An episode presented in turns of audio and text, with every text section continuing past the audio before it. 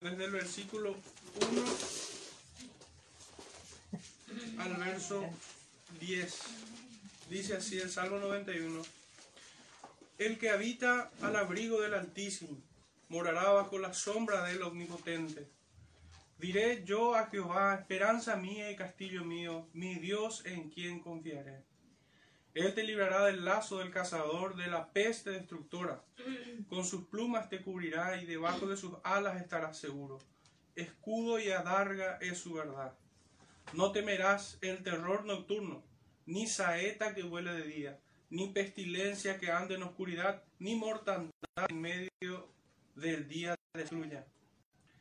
Caerán a tu lado mil y diez mil a tu diestra, a ti. Ciertamente con tus ojos mirarás y verás la recompensa de los impíos, porque has puesto a Jehová, que es mi esperanza, al Altísimo por tu habitación. No te sobrevendrá mal, ni plaga tocará tu morada. Cantemos, hermanos, al Señor el himno número 204, 206, perdón.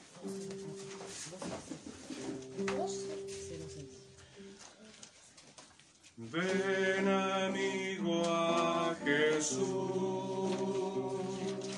pues Él murió por ti. Recibirás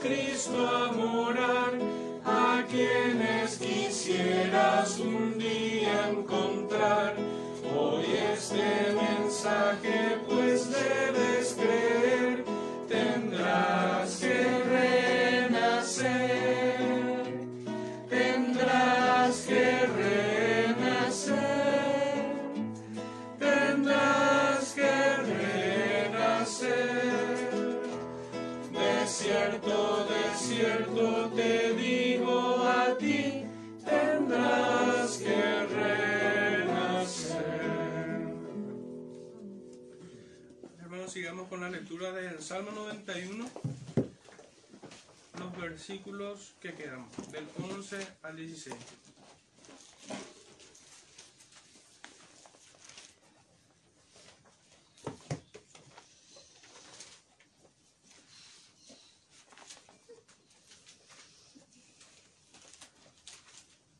Dice así, pues a sus ángeles mandarás acerca de ti, que te guarden en todos tus caminos. En las manos te llevarán para que tu pie no tropiece en piedra. Sobre el león y el áspid pisarás, hollarás al cachorro del león y al dragón.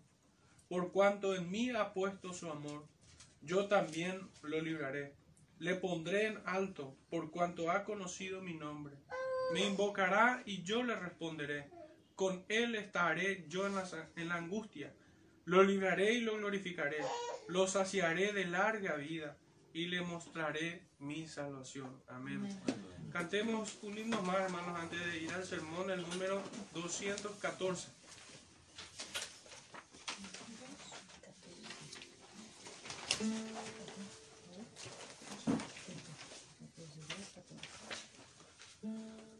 Oh alma cansada y turbada, sin luz en tu senda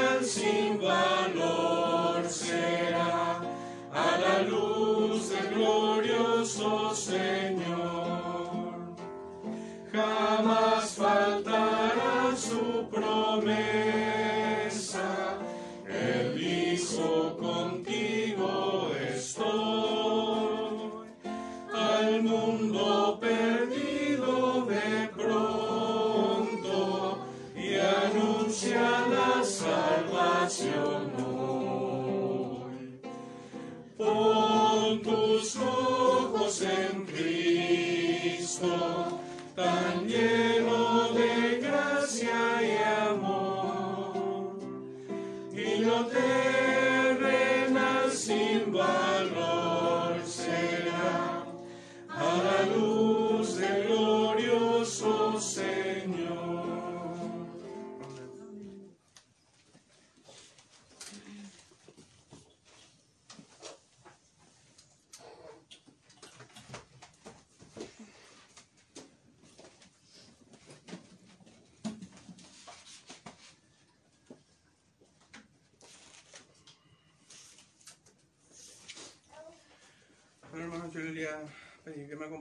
Vez más en oración.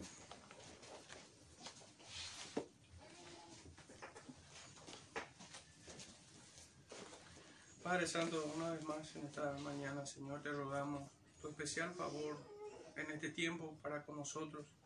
Para mí, Señor, para así predicar tu palabra, pero también para con mis hermanos, para que entiendan tu palabra, Señor, en este tiempo, y sea, Señor, aplicada también a sus corazones las promesas que encontramos en tu Evangelio, Padre.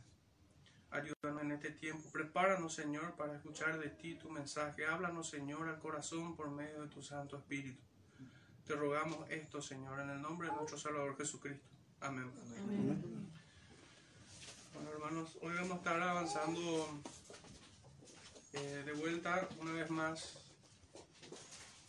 en el profeta Joel, capítulo 2, versículos 28 al 32.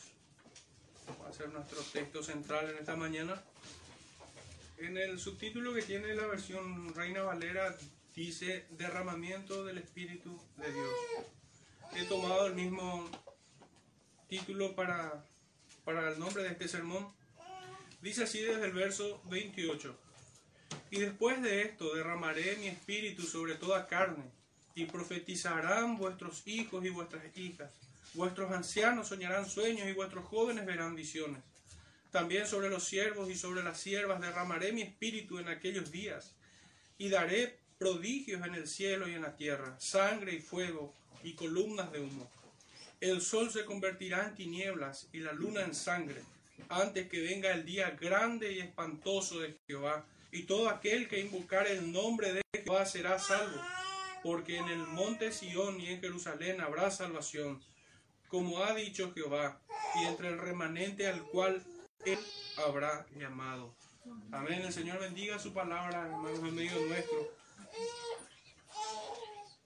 y nos permita entender los misterios del reino, de su bendito evangelio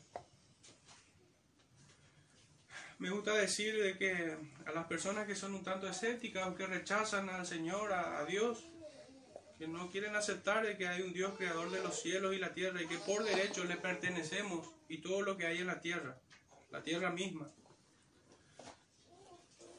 Me gusta decir de que si quiere ver un, milagro, si quiere ver una maravilla, si quiere ver un prodigio de Dios para creer en Él, y por lo general la respuesta es afirmativa, que me dicen que sí. Y mi invitación es a que abran su Biblia. Y si no tienen, les trato de, de regalarles una. Porque verdaderamente la palabra de Dios es una maravilla. Es un milagro que día tras día se cumple aquellas promesas del Señor, que cielos y tierra pasarán, más mi palabra permanecerá. Es la palabra del Señor un milagro día tras día en esta tierra. Día tras día este bendito evangelio trae a la salvación a quienes son llamados por el Señor. Es por medio de la palabra que nacemos de nuevo. Somos renacidos por medio del agua y del Espíritu, por medio de la palabra, dice la Escritura. Entonces es un milagro que nosotros podamos abrir la palabra del Señor es un milagro que solamente han de apreciar aquellos que tienen al Espíritu, porque su palabra es Espíritu. El Señor dice, el Señor Jesús dice, mi palabra es Espíritu. Y obviamente la apreciarán y valorarán este milagro de poder leer su palabra. Aquellos que poseen al Espíritu de Dios, porque éstas se han de discernir espiritualmente. Para los griegos es locura, para los judíos es tropezadero, mas para el nacido de nuevo es gloria y poder de Dios aquí en la tierra. Pero bueno, eh, la división de, nuestros estudios en esta mañana tiene que ver con dos puntos. Uno es una, una, primera parte con una profecía cumplida, que nosotros la encontramos aquí como algo que va a ocurrir. Si nos paramos en la línea del tiempo del profeta, es algo que va a ocurrir. Más sin embargo, estando parados ya desde este punto en nuestro día, hoy, esta es una profecía que ya se cumplió. Y por otro lado, la segunda parte es una profecía que aún ha de cumplirse. Eso es lo que vamos a estar viendo eh, en esta mañana. Y tocante un poquitito al primer punto, esta profecía que ya se ha cumplido y que aún se sigue cumpliendo, es tocante al versículo 28 y versículo 29, donde dice así, y después de esto derramaré mi espíritu sobre toda carne y profetizarán vuestros hijos y vuestras hijas y vuestros ancianos soñarán sueños y vuestros jóvenes verán visiones. Y también sobre los siervos y sobre las siervas derramaré mi espíritu en aquellos días. Si nos fijamos, hermanos, acá hay una palabra eh, con el cual abre este tema. Dice, y después. Y debemos preguntarnos, ¿y después de qué? Nosotros que venimos siguiendo al profeta Joel desde la primera, desde el primer versículo, desde el momento en que el profeta se presenta, nosotros entendemos aquí como una cadena de eventos donde el Señor envía juicios temporales para exhortar a su pueblo. Es el primer, digamos que la primera escena que vemos.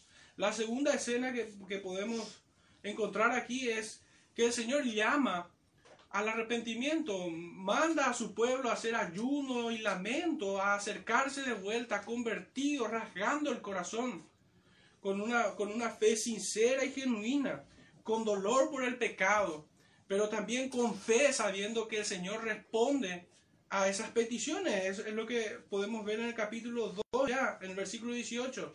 Y Jehová solícito por su tierra perdonará a su pueblo. Entonces vemos por un lado la primera escena cuando el profeta exhorta al pueblo, la segunda escena cuando el Señor llama al arrepentimiento y promete perdón para sus, para sus escogidos, para su pueblo. En esta tercera escena, hermanos, empezamos a ver ya desde el domingo pasado, donde el Señor añade bendiciones a esa promesa de perdón, de perdonar a su pueblo. Que el Señor no desprecia un corazón contrito y humillado, que Él es galardonador de los que le buscan. A esto también vemos que el Señor bendice con bendiciones materiales que particularmente se van a cumplir en estos en estos hombres que vemos aquí en el pueblo de Judá particularmente, que recibe la profecía del profeta Joel. Pero también a eso se le añade bendiciones espirituales. La mayor de todas que habíamos dicho el domingo pasado es que el Señor mismo estará en medio de ellos y todos sabrán que Jehová es Dios de Israel. Así cerramos el domingo pasado. Pero hermanos, aún no terminan las bendiciones. El Señor promete sobreabundancia de bendiciones espirituales. Y es lo que podemos encontrar en este versículo 28 y 29. ¿Y por qué sobreabundancia, hermanos? Porque en aquel tiempo el pueblo judío, y muy penosamente hoy debo decir que los dispensacionalistas también creen esto, de que estas promesas solamente aplican al pueblo de Israel. De hecho, que tristemente, en, en parte de mis notas he encontrado, voy a citarlo más adelante, ellos creen, los dispensacionalistas, que estas promesas solamente aplica exclusivamente al pueblo de Israel. Es una tontería, verdaderamente. Con tan solo mirar el texto, ningún judío de aquel tiempo podía pensar que solamente la salvación iba a ser para ellos. Porque aún el templo de aquellos días tenía un espacio para los gentiles. El templo entendemos que así como dice eh, el apóstol Pablo, que las promesas, las leyes, la promulgación, todo era de los judíos, sin duda, pero no solo para ellos, no solamente para ellos. También ellos debían predicar y extender al extranjero, recibir y presentar la salvación en Cristo, obviamente. Deberían haber eh, predicado el arrepentimiento en aquellos días. Pero bueno, estas bendiciones que son para toda lengua, tribu y nación. Si nos fijamos en el texto, dice, habla, se refiere un poquitito a los hijos, a las hijas, a los ancianos, a los jóvenes, a los siervos. Todos iban a profetizar. Y esto es una maravilla, porque en aquellos días eran los profetas personas particulares o los maestros quienes profetizaban regularmente. Ellos tenían la obligación de predicar la palabra. Ellos de alguna manera tenían la exclusividad, por decirlo así. Pero aquí la escritura nos dice de que aún sus hijos y sus hijas y los ancianos, que el término me llamó mucho la atención, que eh, la raíz etimológica de esta palabra aquí, en la forma en que utiliza el profeta, es ayo. Y nosotros relacionamos rápidamente esa palabra con qué cosa? Con lo que el apóstol Pablo dice en los Gálatas, que, la ley ha sido un ayo a Cristo, dice, ha sido un pedagogo, un maestro que te llevó a los pies de Cristo. Esa ese es el propósito de la ley en nuestro tiempo.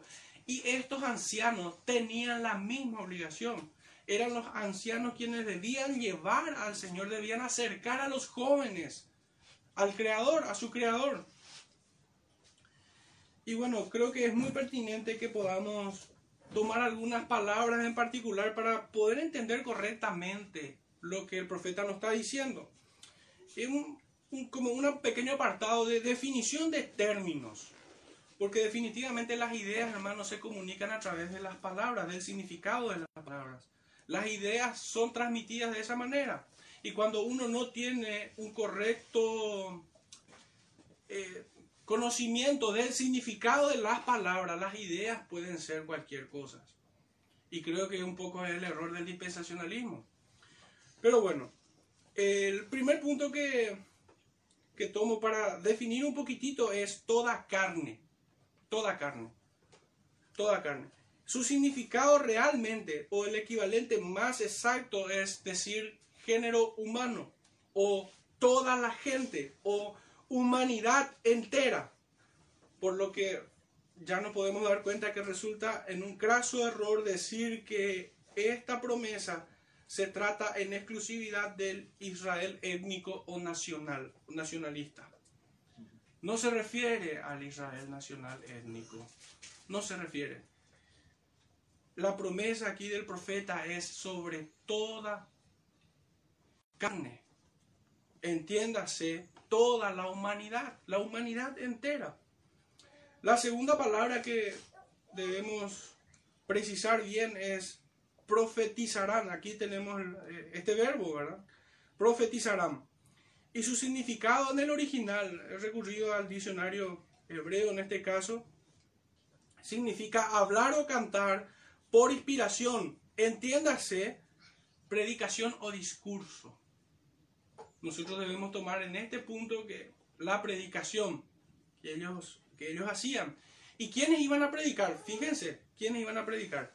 Vuestros hijos, dice. La siguiente palabra que nos toca definir. En aquellos días eh, del Israel étnico solamente predicaban los maestros. Pero aquí la escritura nos dice que aún los hijos y las hijas van a profetizar. Hijo es la siguiente palabra. ¿Y qué significa? Hijo significa súbdito y señala una calidad o condición del hombre. Y una palabra que estaba dentro de, del significado de esta palabra es afligido. Afligido. Me llamó la atención esto. Criado, nacido. Desvalido y extranjero. Particularmente todas estas palabras dan significado a hijo. Hijo, esto es lo que encontramos en el diccionario hebreo. La palabra hijo significa todo esto. Significa súbdito, señala una calidad o condición de hombre afligido, criado, nacido, desvalido y esta palabra extranjero.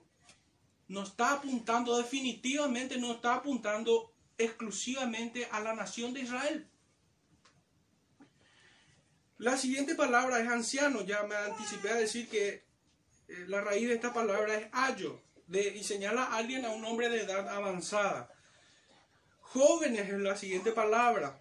Y el significado de esta palabra es elegido, escogido, hijo, hombre. Y por último, hermanos, siervos.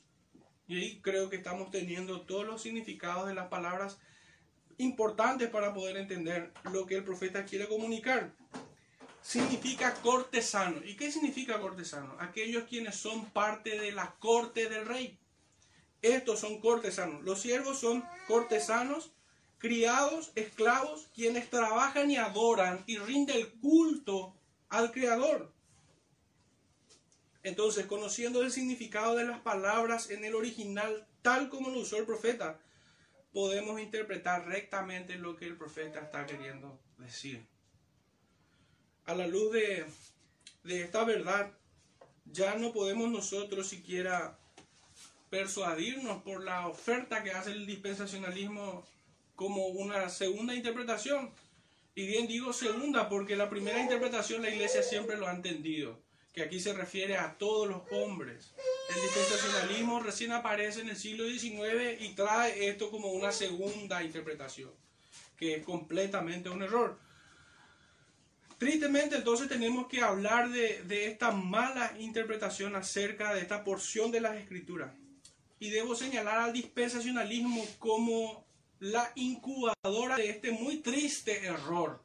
Hago también la aclaración de que considero de que muchos dispensacionalistas son hermanos, pero estoy obligado a señalar su error. Yo no, no, no quiero dar a entender ni siquiera insinuar de que algunos dispensacionalistas no son hermanos, no, de ninguna manera.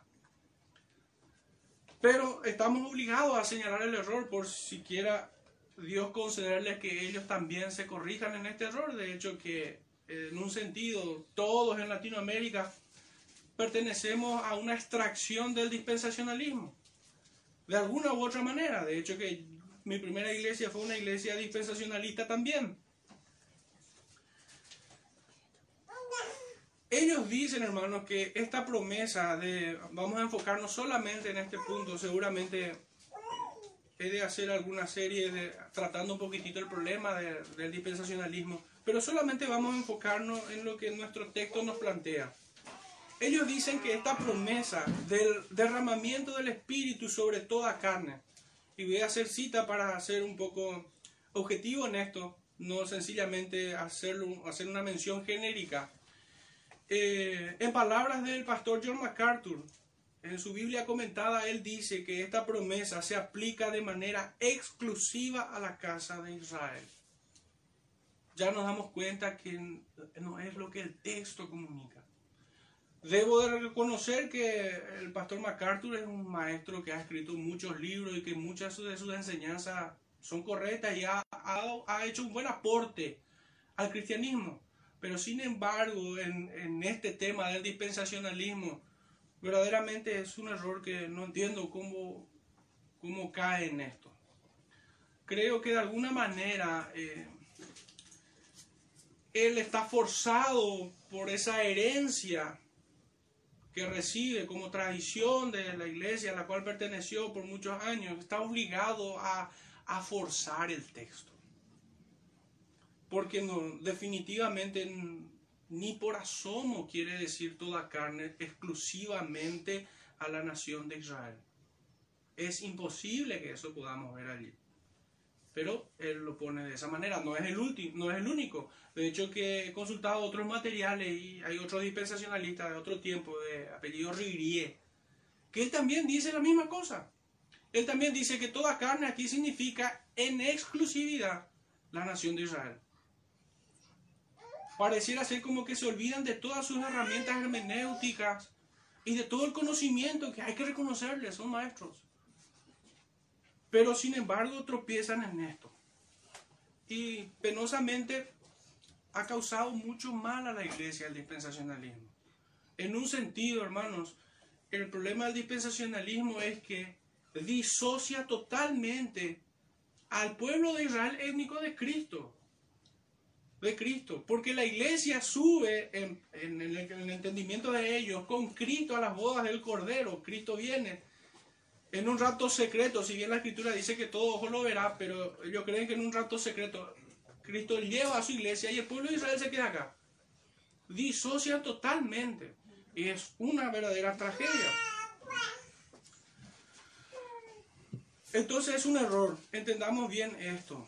Y es, y es un error arbitrario, porque ni siquiera por inferencias cercanas o lejanas se puede entender esto. Separan por un lado a Israel nacional y por otro lado a la iglesia. como si Dios tuviera dos pueblos. Eso es lo que podemos ver en su comentario del profeta Joel en esta cita y también en el comentario que hace en el libro de los Hechos capítulo 2, que es al texto donde vamos a estar yendo en un momento. Pues este texto de Joel que hemos leído lo encontramos literalmente en, Hechos 2, versículos 1 al 32. Es tal cual. De hecho que, hermanos, este versículo de Joel estamos leyendo hoy es interpretado por el apóstol Pedro. Pensar diferente es contradecirle al apóstol Pedro. Pedro nos da la interpretación. Pedro nos da la interpretación. Entonces no podemos nosotros pensar de otra manera.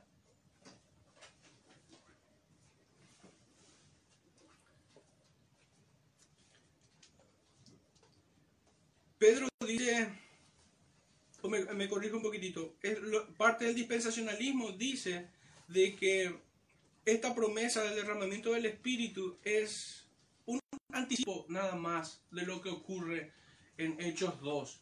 ¿Y por qué directamente tenemos que ir ya mirando Hechos 2? Porque Hechos 2 es el cumplimiento de esta promesa. En Hechos 2 vemos nosotros el cabal cumplimiento de esta promesa, de esta profecía del profeta Joel. Y ellos, sin embargo, dicen que tan solo es un anticipo y que su verdadero cumplimiento tendrá en el milenio. Pero cuando hablamos de milenio, hermanos, debemos hacer la salvedad que su entendimiento sobre el milenio es monstruoso es una bestialidad. Ahí ocurre un sinfín, un sinnúmero de contradicciones e inconsistencias que terminan mareando a cualquiera. Incluso los propios maestros del dispensacionalismo terminan mareándose. Porque si nosotros vemos el dispensacionalismo progresivo desde que nace, desde la cuna de Derby y Scofield, va creciendo y cambiando, mutando de diferentes formas de dispensacionalismo, ellos nunca se ponen de acuerdo. Es imposible identificar todas las clases de dispensacionalismo que hay. Ellos no se ponen de acuerdo y verdaderamente, yo, que crecí también, desde mi experiencia puedo decir esto, que nunca entendí el dispensacionalismo. Nunca entendí. ¿Cómo es que después de que Cristo viene a su iglesia, más hombres se van a seguir convirtiendo a la fe? Después de que el Señor rate a su iglesia y empiece el juicio, ¿cómo es que se pueden ¿Cómo van a haber hombres completamente regenerados con cuerpo glorificado y otros hombres que van a estar? Es demencial, por eso lo, trato así, no en tono peyorativo, pero sin embargo, sin embargo lo que quiero identificar que es una monstruosidad, es algo que no tiene forma, no se puede definir. En fin, el apóstol Pedro es quien nos da la correcta y la recta interpretación de esta porción del profeta Joel en el, en el libro de Hechos de los Apóstoles, capítulo 2, versículos 1 al 32. Quisiera que me acompañen allí, por favor. Es muy importante este texto.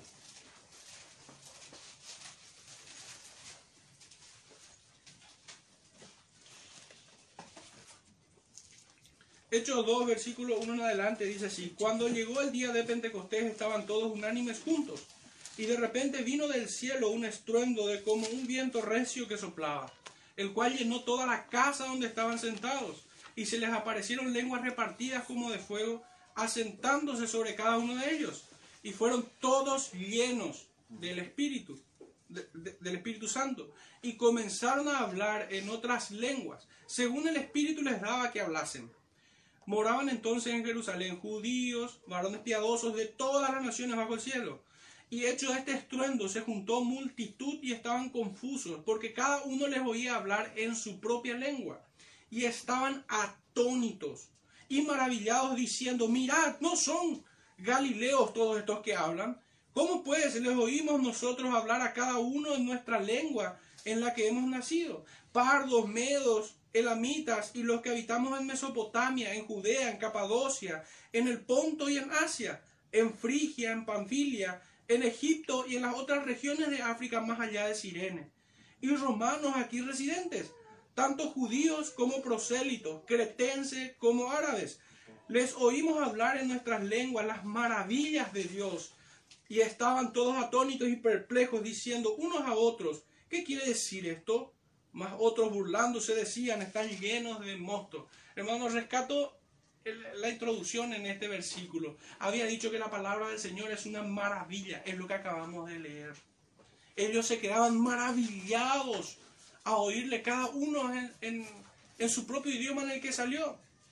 Pero si bien nosotros nos maravillamos porque apreciamos y valoramos la palabra del Señor como un tesoro escondido, como una perla de gran precio que debe estar enterrado en nuestros corazones.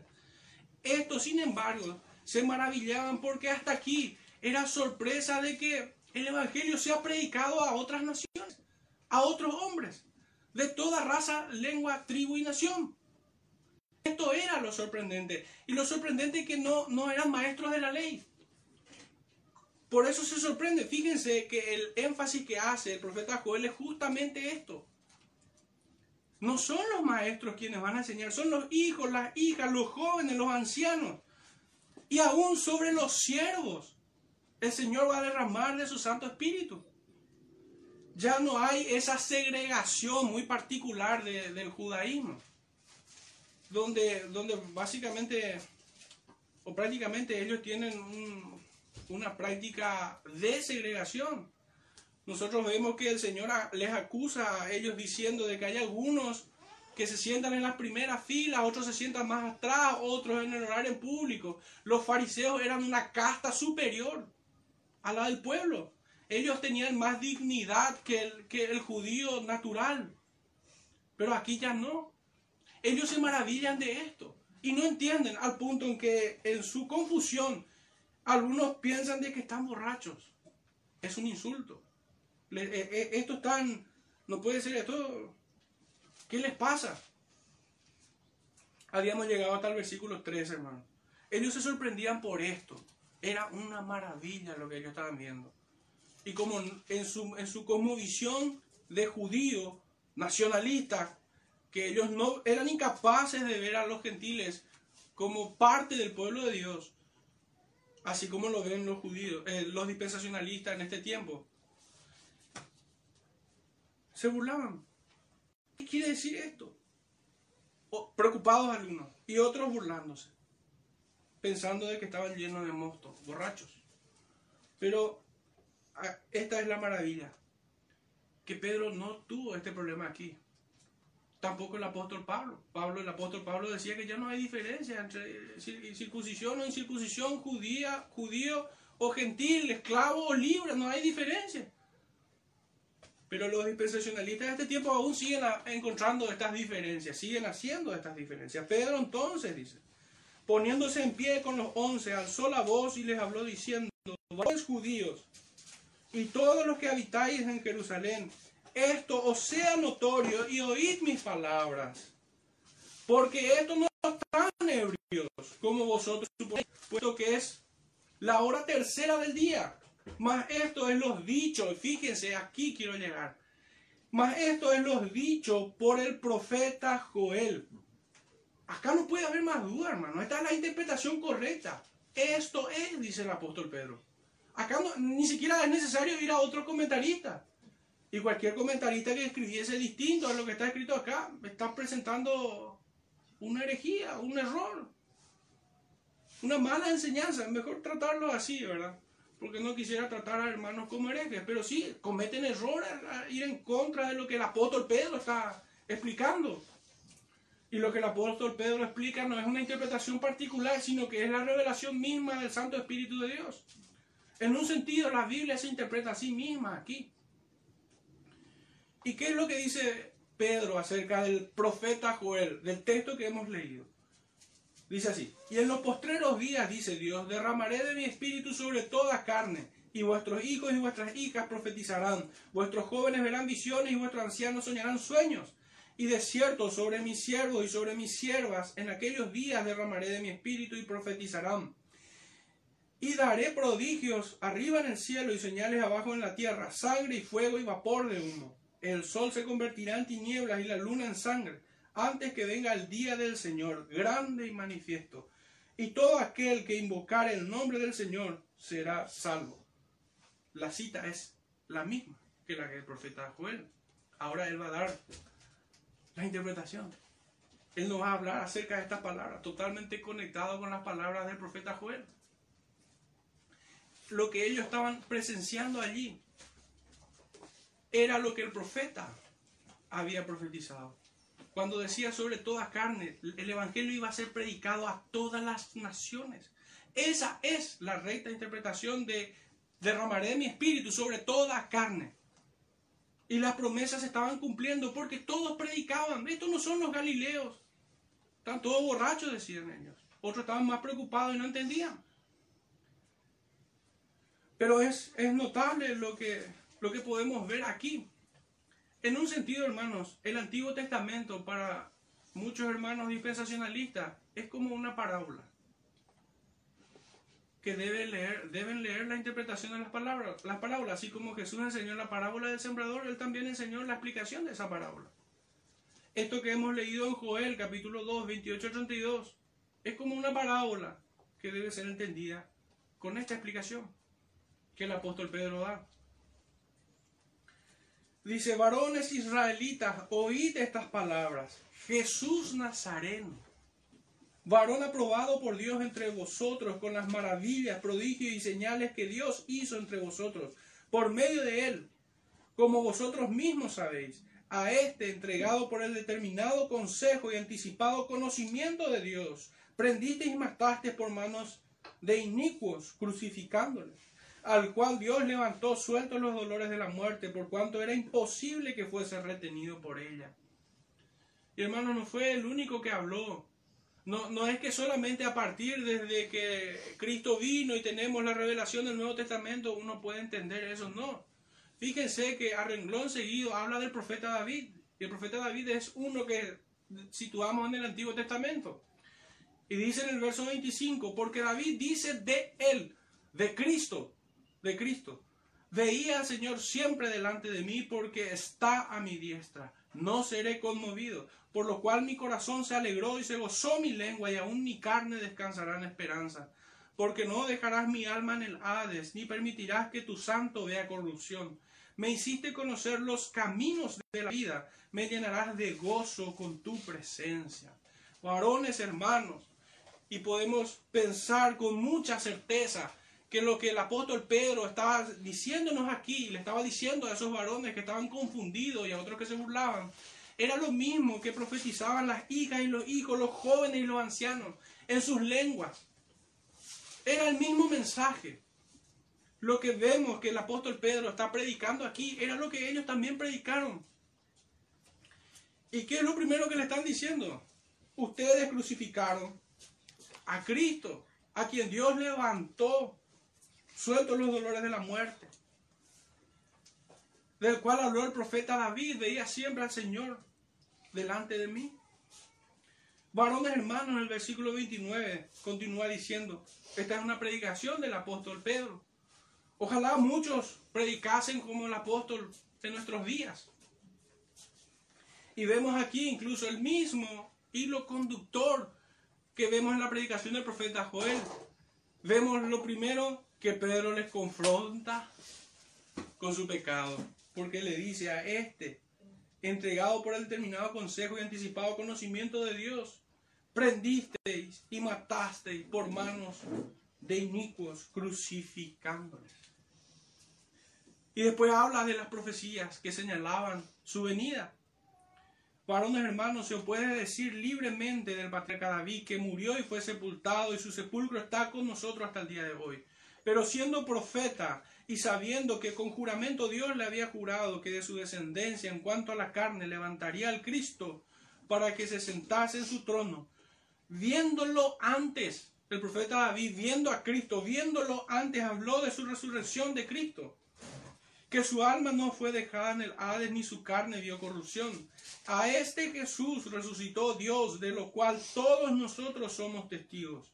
Así que exaltado por la diestra de Dios y habiendo recibido del Padre la promesa del Espíritu Santo, ha derramado esto que vosotros veis y oís. Hermanos, nosotros no podemos leer ningún versículo del Antiguo Testamento que no esté anclado a la revelación de Cristo. Si nosotros no encontramos a Cristo revelado en el Antiguo Testamento, no lo estamos viendo correctamente. Y debemos pedir, suplicar la asistencia del Espíritu de Dios para que podamos ver a Cristo en el Antiguo Testamento. Aquellos que miran el Antiguo Testamento y no ven a Cristo allí, tienen la vista muy corta. No quisiera decir que son ciegos, pero, pero definitivamente necesitan de la asistencia del Espíritu Santo. Esta promesa del profeta Joel está anclado a Cristo. Está anclado a Cristo. Fíjense cómo empezaba o cómo, cómo terminó. Así que exaltado por la diestra de Dios y habiendo recibido del Padre la promesa del Espíritu Santo, ha derramado esto que vosotros veis y oís. Hasta aquí, hermanos, es la correcta interpretación de lo que leímos en, el profeta Joel capítulo 2, versículos 28 y 29 particularmente. Pero que se extiende hasta el versículo 32. ¿Cómo entonces podemos decir que esto es un anticipo o una pequeña parte del cumplimiento de, esta profecía del profeta Joel? No. Esto es, es el cumplimiento, no una porción. Esto es el verdadero cumplimiento. Cabalmente es el cumplimiento.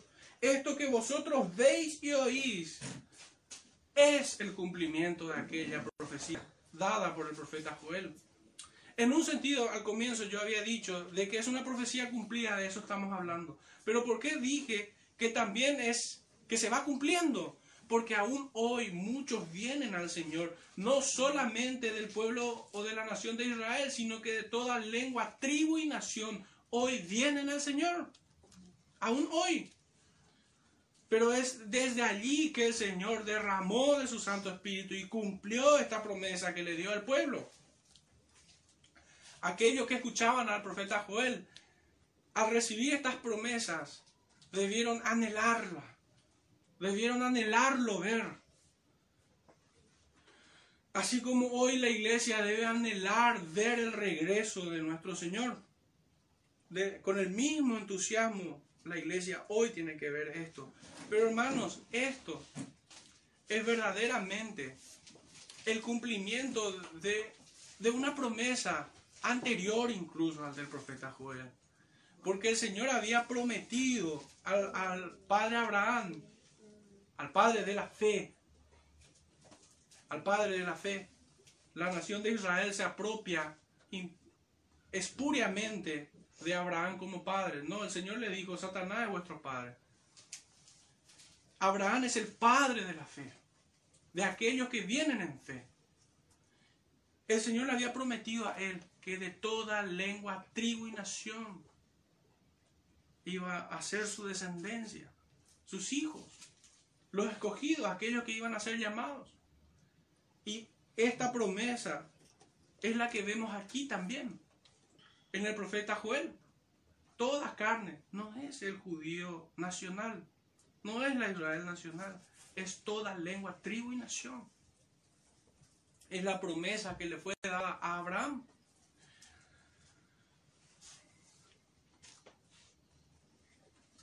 Entonces, haciendo una pequeña síntesis de estos dos primeros versículos y cerrando un poquitito nuestro primer punto, podemos leerlo así, o entenderlo mejor dicho. Dios derramará o derramó su espíritu o sigue derramando su espíritu sobre toda lengua, tribu y nación, no solo sobre los judíos.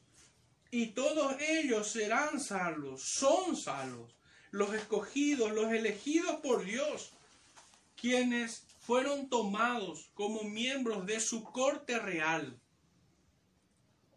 Los introdujo dentro de su familia. Cristo nos llama hermanos dentro de su corte real en los cielos, quienes lo adoran y rinden culto al Dios verdadero.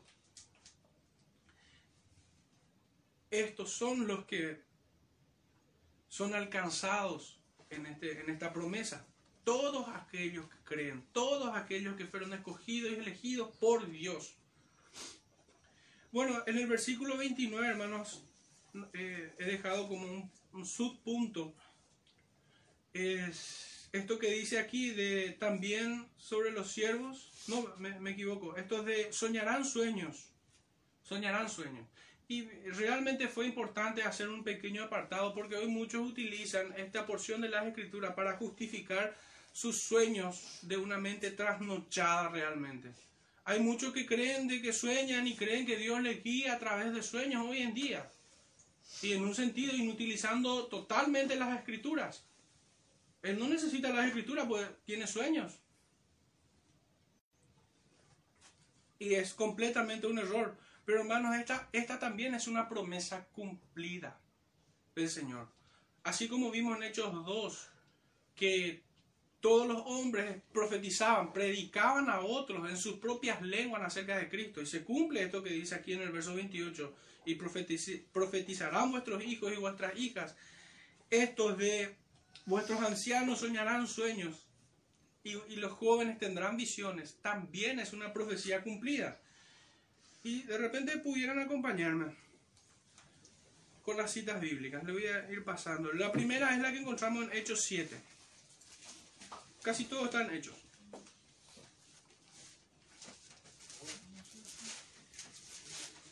Hechos 7, versículos 55 y 56. Dice así. Pero Esteban, lleno del Espíritu Santo, puesto los ojos en el cielo, vio, ¿qué esto es? Una visión, vio la gloria de Dios y a Jesús que estaba a la diestra de Dios. Y dijo, he aquí veo los cielos abiertos y al Hijo del Hombre que está a la, a la diestra de Dios. La siguiente cita es el capítulo 9, versículo 1 en adelante, dice así. Nosotros conocemos este cuadro de la, de la conversión del apóstol Pablo. Y para resumir un poquitito y no leer todos los versículos, agilizar un poco. Nosotros vemos, vemos que Pablo tuvo una visión también de Cristo. Allí, camino a, Damasco. Podemos saltar al, al, siguiente capítulo, capítulo 10, versículo 1 en adelante. De vuelta vemos a Pedro, recibiendo también una visión.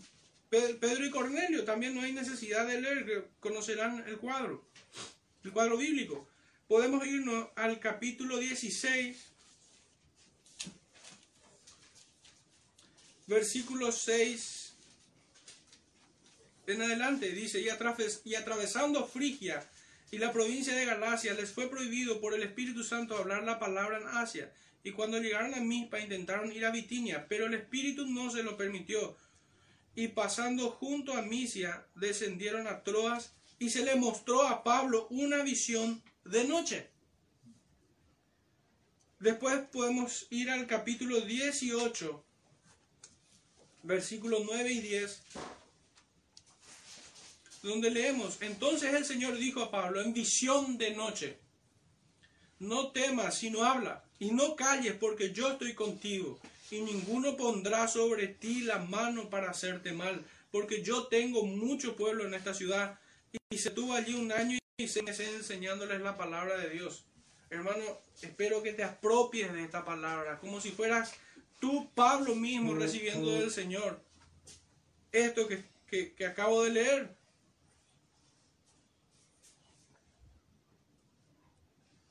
Cuando el Señor le dice, habla y no calles, predica a tiempo y fuera de tiempo. Una cita más es la que encontramos en el capítulo 21, versículos 8 y 9. Al otro día, saliendo Pablo y los que con él estaban, estábamos, fuimos a Cesarea y entrando en casa de Felipe, el evangelista, que era uno de los siete, posamos con él. Este tenía cuatro hijas doncellas que profetizaban. Y por último, hermanos, en el capítulo 23, versículo 11. Hay muchos más, pero es simplemente para mostrar que este texto de Joel acerca de los sueños y visiones es una promesa que tuvo su cumplimiento. A la noche siguiente se le presentó el Señor y le dijo, ten ánimo Pablo, Pues como has testificado de mí en Jerusalén, así es necesario que testifiques también en Roma. Entonces, hermanos, no aceptemos las visiones y sueños que muchos trasnochados por allí andan diciendo que el Señor les habló, que el Señor les mostró. No, no, no. ¿Qué dice el Señor en su palabra? Escrito está. A partir de allí escuchemos a predicadores. Pero si un predicador te va a decir, tuve un sueño, tuve una visión o esto que aquello, no le escuchen. No les presten su oído a Satanás. Ahora, si un predicador dice escrito está, atendamos que él hable conforme a lo que está escrito. No tampoco escuchemos eh, de manera ciega, sino probemos que lo que está predicando es realmente la palabra de Dios.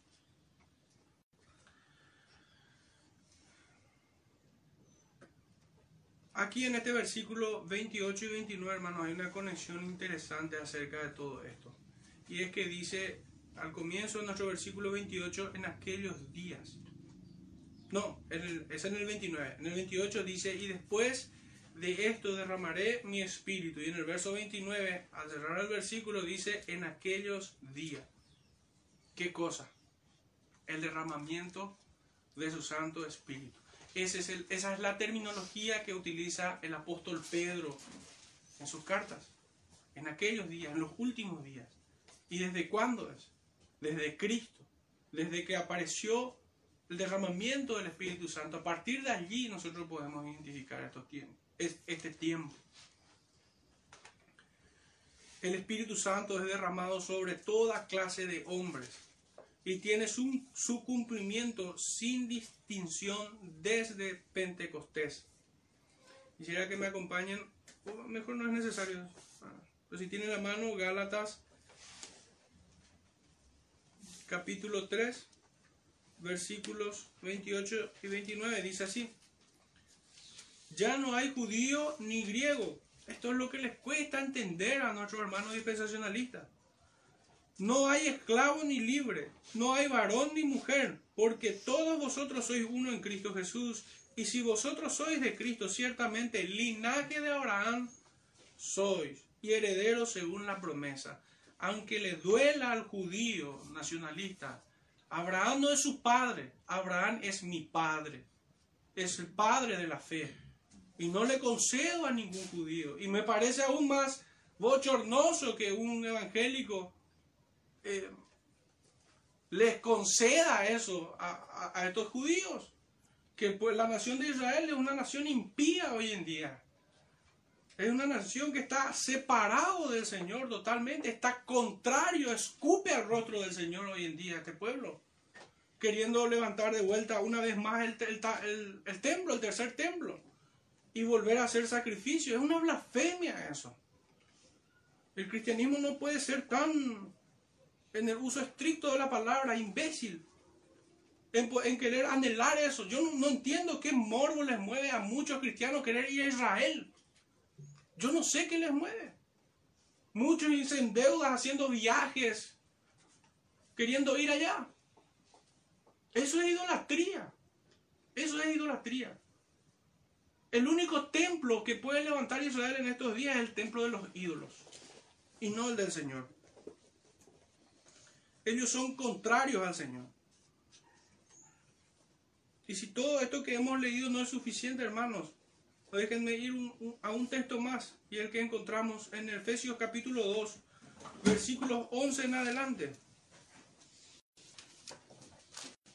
Esto es lo más, ¿cómo decirlo? Lo más claro, lo más contundente, lo más inapelable. No podemos discutir más a partir de aquí este tema. Dice así el apóstol Pablo. Por tanto, acordaos de que en otro tiempo vosotros, los gentiles, en cuanto a la carne, erais llamados en circuncisión por la llamada circuncisión, hecha con mano en la carne.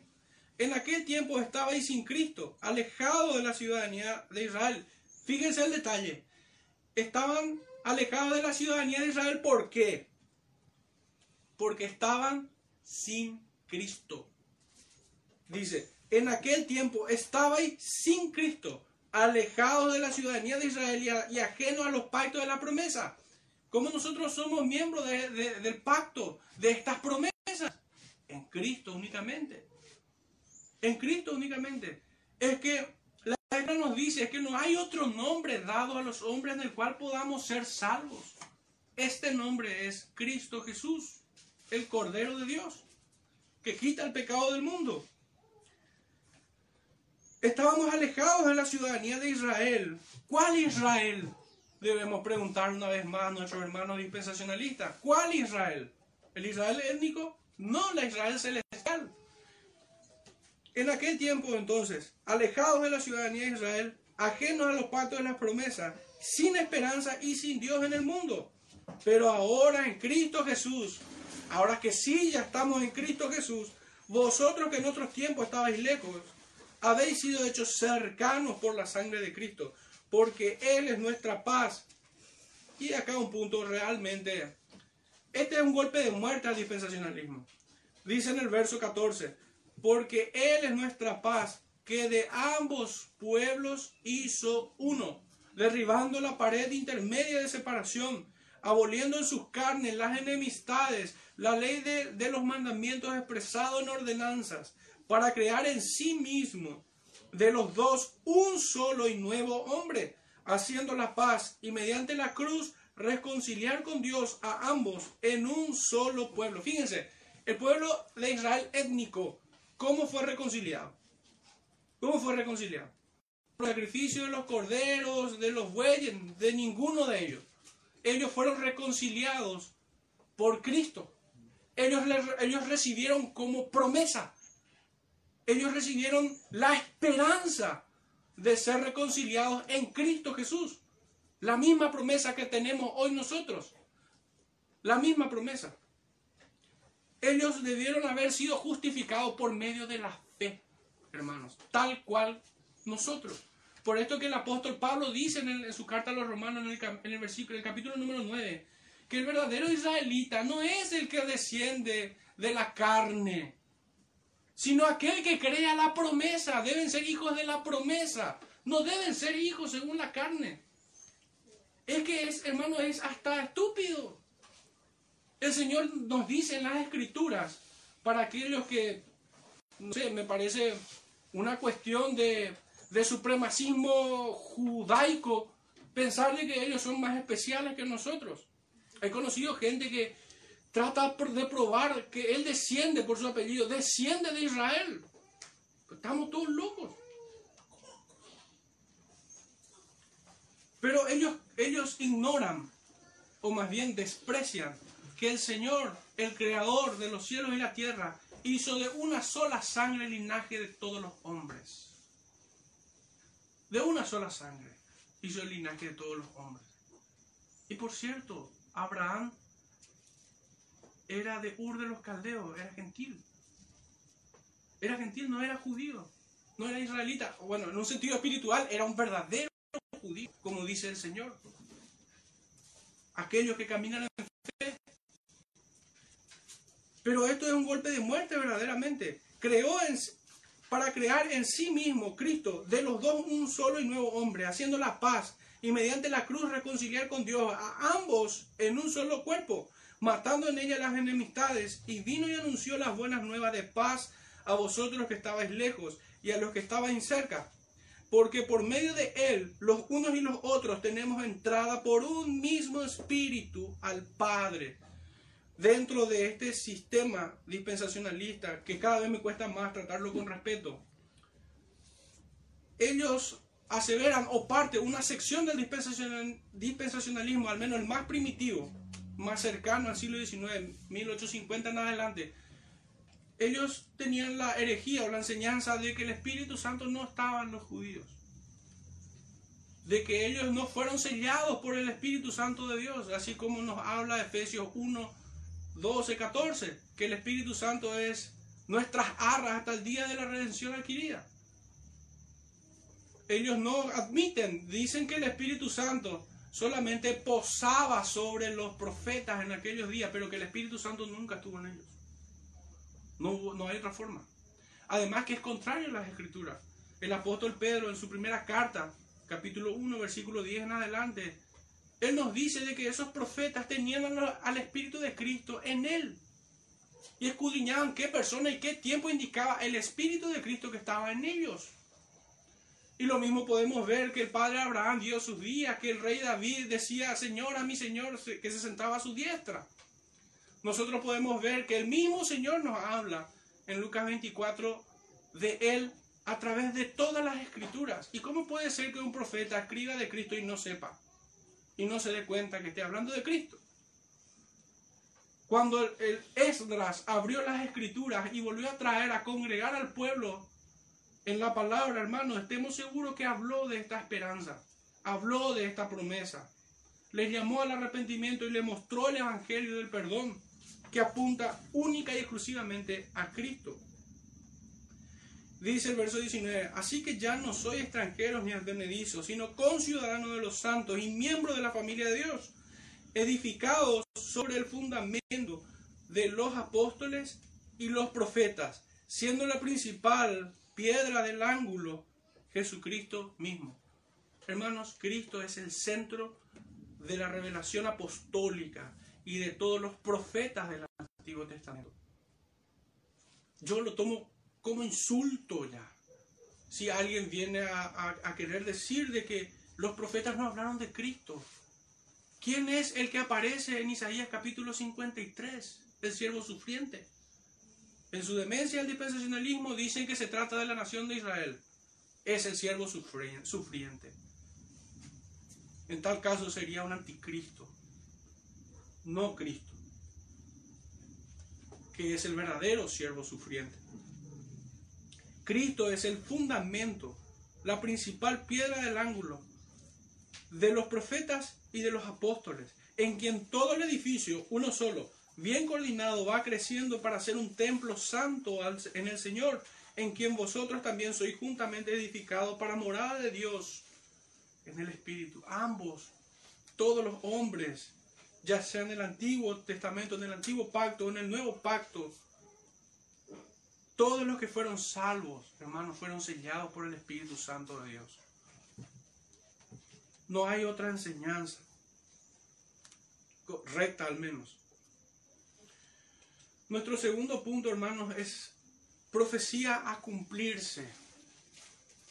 Y que paradójicamente en un sentido ya se cumplió en parte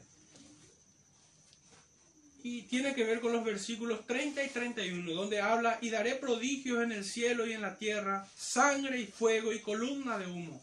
El sol se convertirá en tinieblas y la luna en sangre, antes que venga el día grande y espantoso de Jehová. Hermanos, categóricamente esto nos habla de un escenario donde la humanidad va a ser juzgada. El juicio de Dios va a comenzar. Y todo hombre dará cuenta delante de Dios de todo lo que ha hecho y aquello que no ha hecho, porque no solamente hay pecados de comisión, sino que también hay pecados de omisión. Aún de aquellas palabras que hemos dicho, daremos cuenta de toda palabra ociosa que haya salido de nuestra boca. Y aún de aquellas ideas pecaminosas que atravesaron nuestro corazón y anidaron allí. Daremos cuenta de todo eso. Todo hombre va a estar delante del Señor en aquel día. Para aquellos que llegan sin Cristo ese día será grande y espantoso. Grande y espantoso. Estar, todos van a querer huir, pero no van a poder. El Señor los dirá, apartados de mí, hacedores de maldad al fuego eterno. Y de hecho que en estos términos es que nosotros vemos que nuestro Señor se refiere. Estos versículos 30 y 31 es la descripción de aquel escenario, del fin de los tiempos. Son los signos inconfundibles del día final donde todos darán cuenta.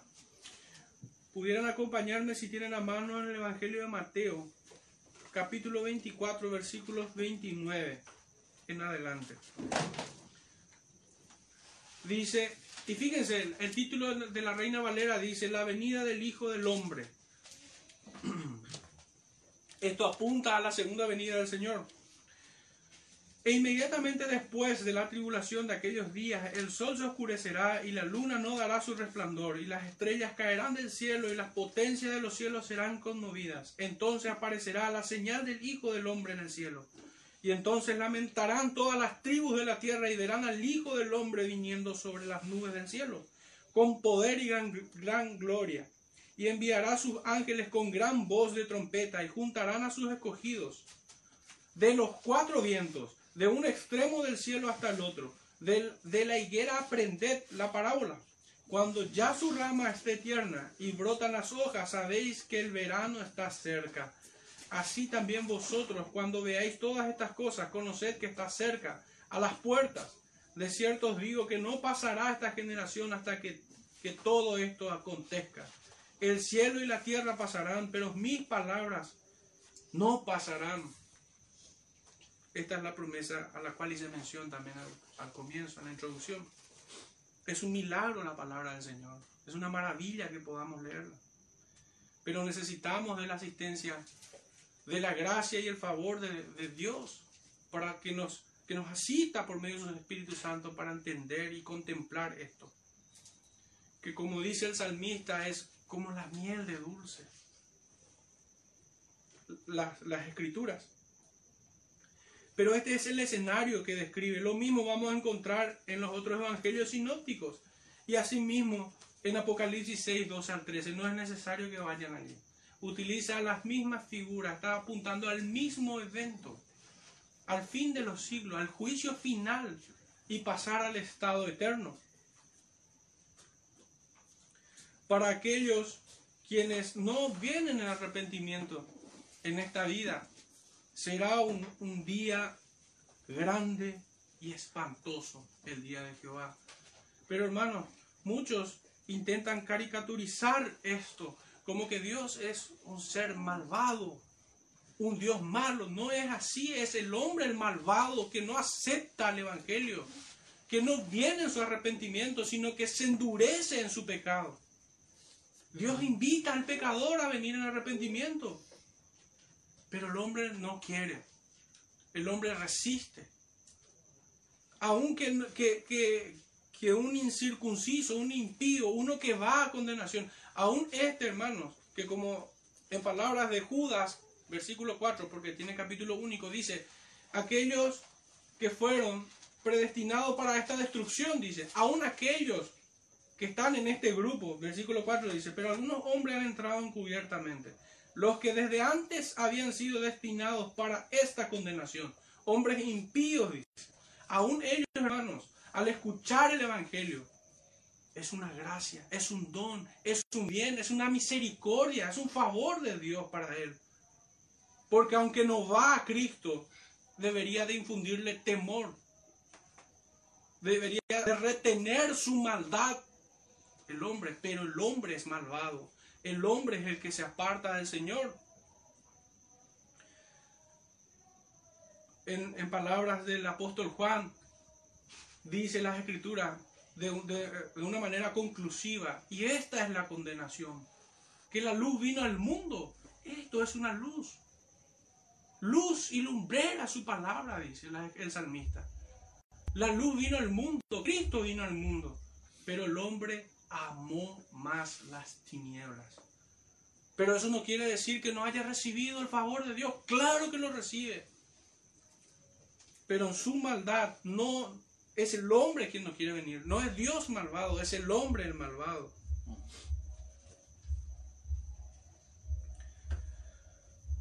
Siempre que Dios ha enviado, hermanos, juicios sobre la tierra, estas señales acompañaban a aquellos judíos. No vamos a entrar a revisar ya estos versículos, basta con recordarlo. Cuando nosotros vemos que el Señor envió las plagas de Egipto, estas señales apocalípticas acompañaron a esos juicios temporales.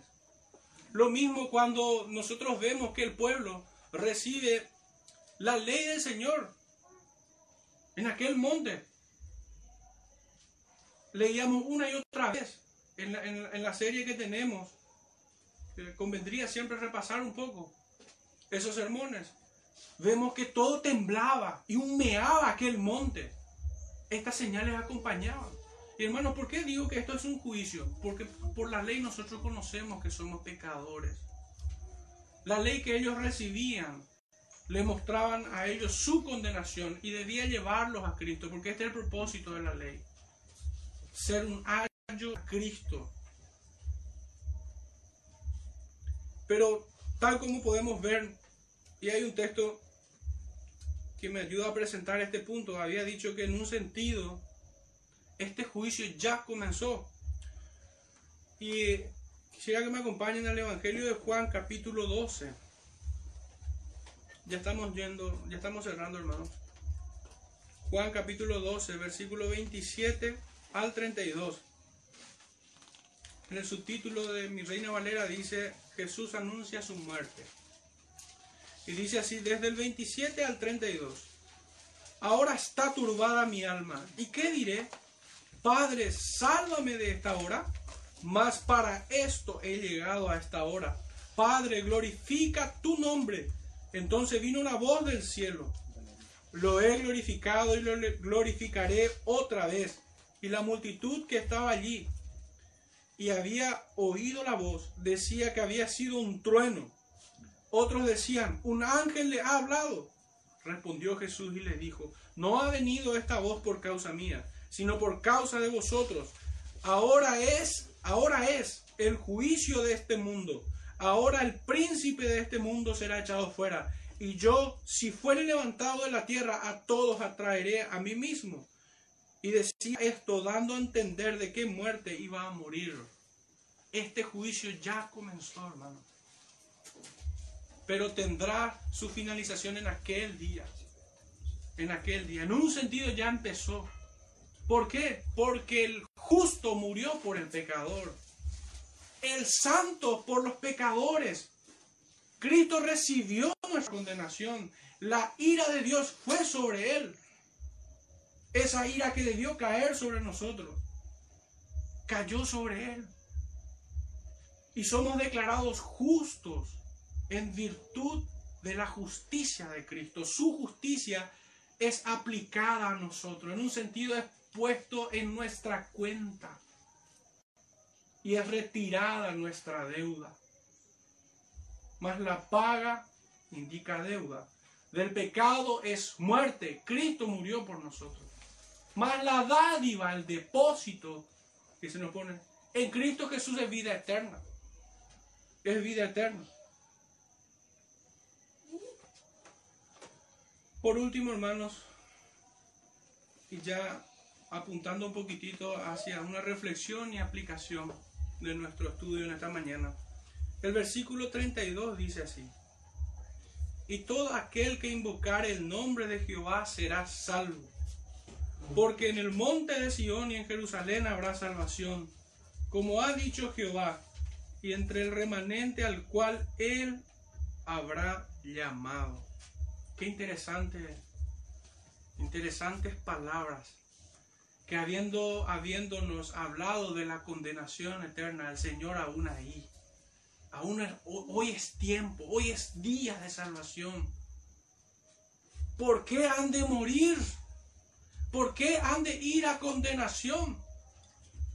Aquellos quienes vienen al Señor. Hoy es día de salvación. Y el Señor es justo y grande en perdonar. El Señor nos justifica. Pero son estas, esta es la misma, podemos decir que, que son las mismas palabras que el, que el apóstol Pablo nos dice en el libro de Romanos. El que invocar el nombre de Dios será salvo.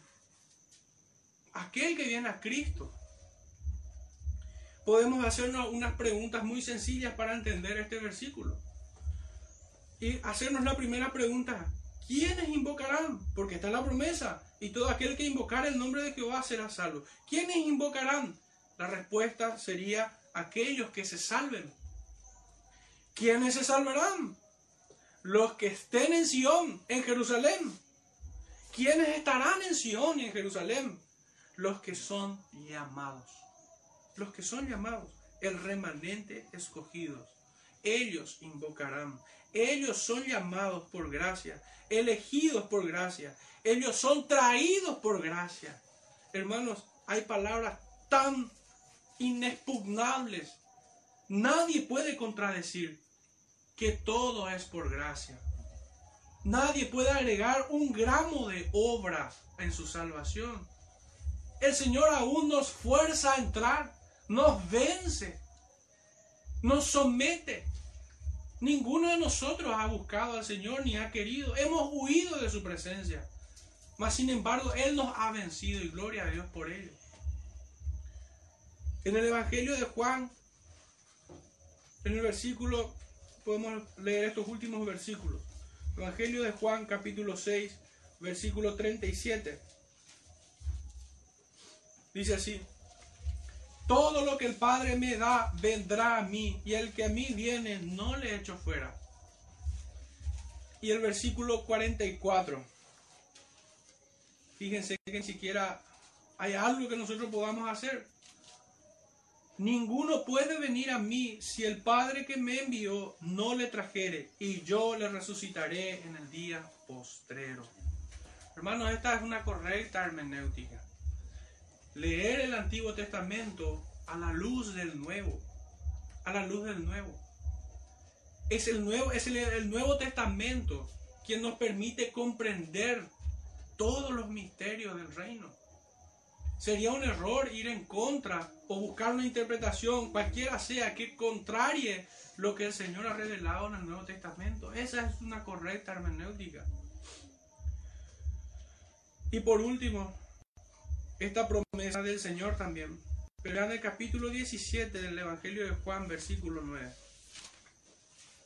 Juan 17, verso 9. Yo ruego por ellos. No ruego por el mundo, sino por los que me diste, porque tuyos son, y todo lo mío es tuyo, y lo tuyo mío, y he sido glorificado en ellos, hermanos. ¿Quiénes son estos que quienes van a invocar su nombre? ¿Quiénes son los que va van a alcanzar salvación? ¿Quiénes son los que habitarán aquella Sion, la Jerusalén celestial? ¿Quiénes son, hermanos? Aquellos quienes son llamados por el Señor, aquellos quienes son traídos por el Señor, aquellos quienes son cargados en sus hombros, cual buen pastor carga a sus ovejas, extraído y llamado para, para estar en los cielos, en salvación, y huir de esta condenación que se presenta aquí como grande y espantosa. Hermanos, cuán duro es el corazón del hombre para resistir este llamado que hace el Señor. No podemos resistir a este llamado. Aquellos quienes son llamados no pueden resistir. Son vencidos, son vencidos por el Señor. Hermanos, demos gracias al Señor por su promesa, por Cristo, por su bendito Evangelio. Y examinémonos en esta mañana también cómo nosotros caminamos a la luz de esta gracia, cómo nosotros nos encontramos delante de este favor, porque la mayor ingratitud que en la que podemos caer es no considerar, no considerar esta salvación tan grande que recibimos. Oremos hermanos en este tiempo.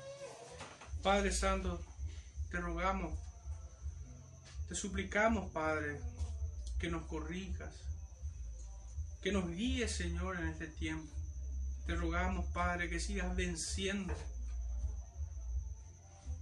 en nuestro interior, Señor, que sigas sometiendo cada argumento que se oponga en contra tuya.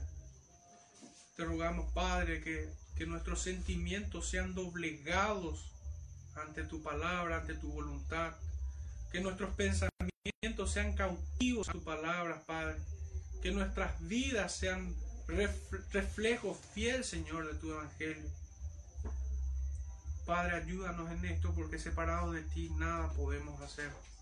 Te rogamos, Padre, que bendigas a tu iglesia en este tiempo, en el nombre de nuestro Salvador Jesucristo. Te rogamos esto. Amén. Amén.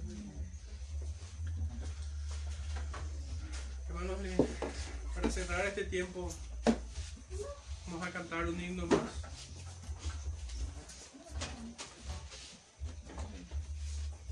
Esta parte, perdón. Himno número 223.